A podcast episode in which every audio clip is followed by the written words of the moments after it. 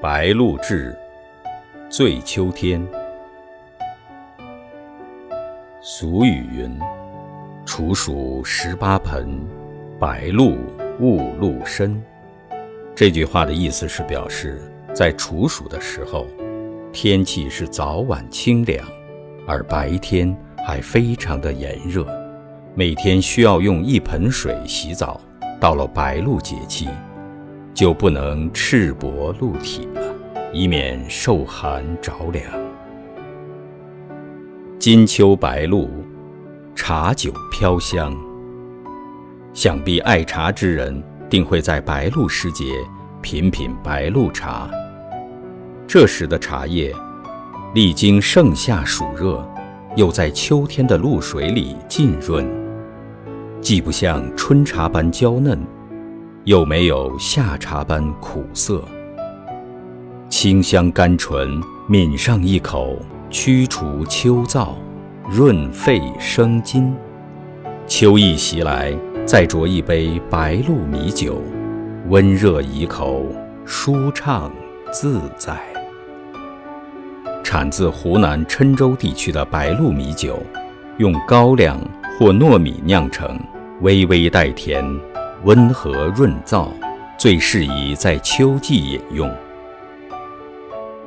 白露一到，醉秋天，这时节对气候最为敏感的候鸟会发出集体迁徙的信息，准备向南飞迁。启程佳期多在仲秋的月明风清之夜，好像给人传书送信。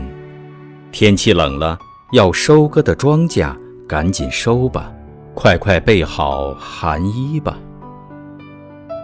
玉阶生白露，夜久侵罗袜。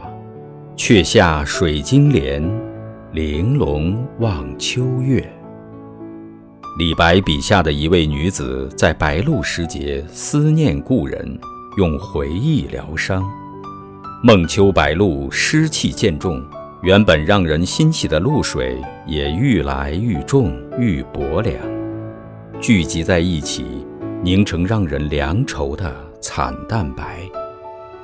夜沾露水秋风凉，大雁南飞白露至。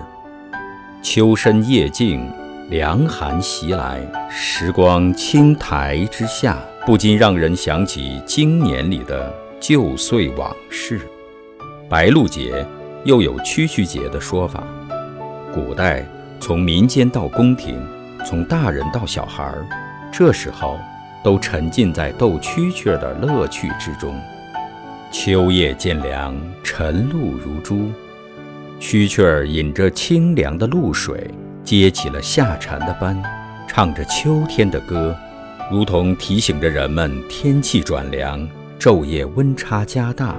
早晚记得添衣加被。